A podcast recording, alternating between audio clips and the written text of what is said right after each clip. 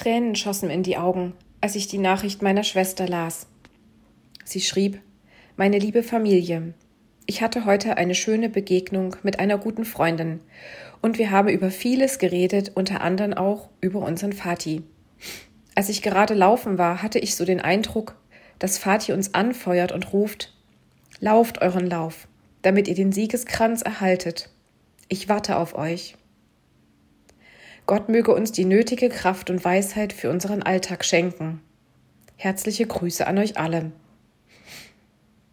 Ich konnte mir in diesem Moment tatsächlich bildlich vorstellen, wie mein Papa im Himmel am Thron Gottes steht und uns hier auf der Erde wahrnimmt.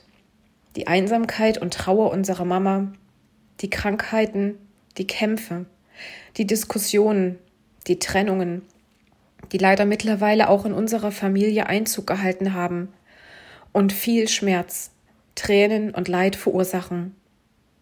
Aber er sieht auch, wie seine Enkelkinder größer werden, wie sie ihr Leben gestalten und ihren Platz im Leben einnehmen.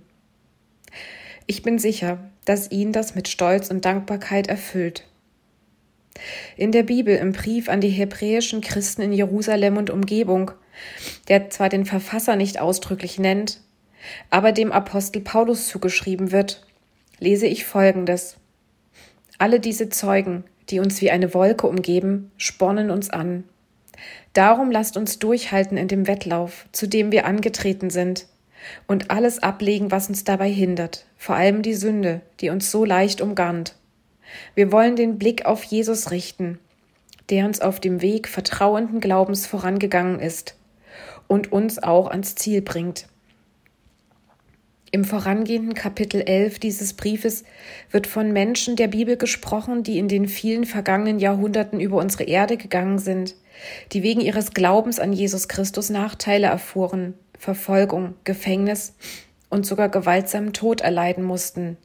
Sie alle sollen uns ermutigen und als Vorbild dienen, treu unseren Weg zu gehen, auch wenn dies nicht immer einfach ist. Als mein Papa vor mittlerweile 19 Monaten starb, und wir seinen Körper zehn Tage danach zu Grabe trugen, wusste ich so sicher, dass es eben nur sein Körper ist, den wir der Erde zurückgeben.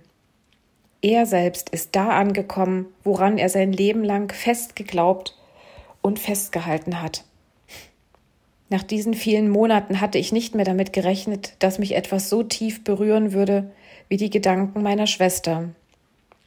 Für mich waren diese oben genannten Sätze tatsächlich eine enorme Ermutigung, mich in diesen herausfordernden Zeiten jeden Tag neu an Gott festzuhalten und ihm täglich neu mein Vertrauen auszusprechen. Ich ermutige dich, auf deinem beruflichen, persönlichen und familiären Weg weiterzugehen, vielleicht manche Entscheidung noch einmal zu überdenken oder zu korrigieren und Gott bewusst zu fragen, wo er für dich ein Ratgeber und eine Hilfe sein kann. Ich glaube fest, dass Gott nur ein Gebet weit entfernt ist und sich danach sehnt, dass du den Kontakt zu ihm aufnimmst. Wenn du noch Rückfragen oder Anmerkungen zu meiner Alltagsperle hast, kannst du dich gern per E-Mail an kontakt@ichtes-radio.de wenden.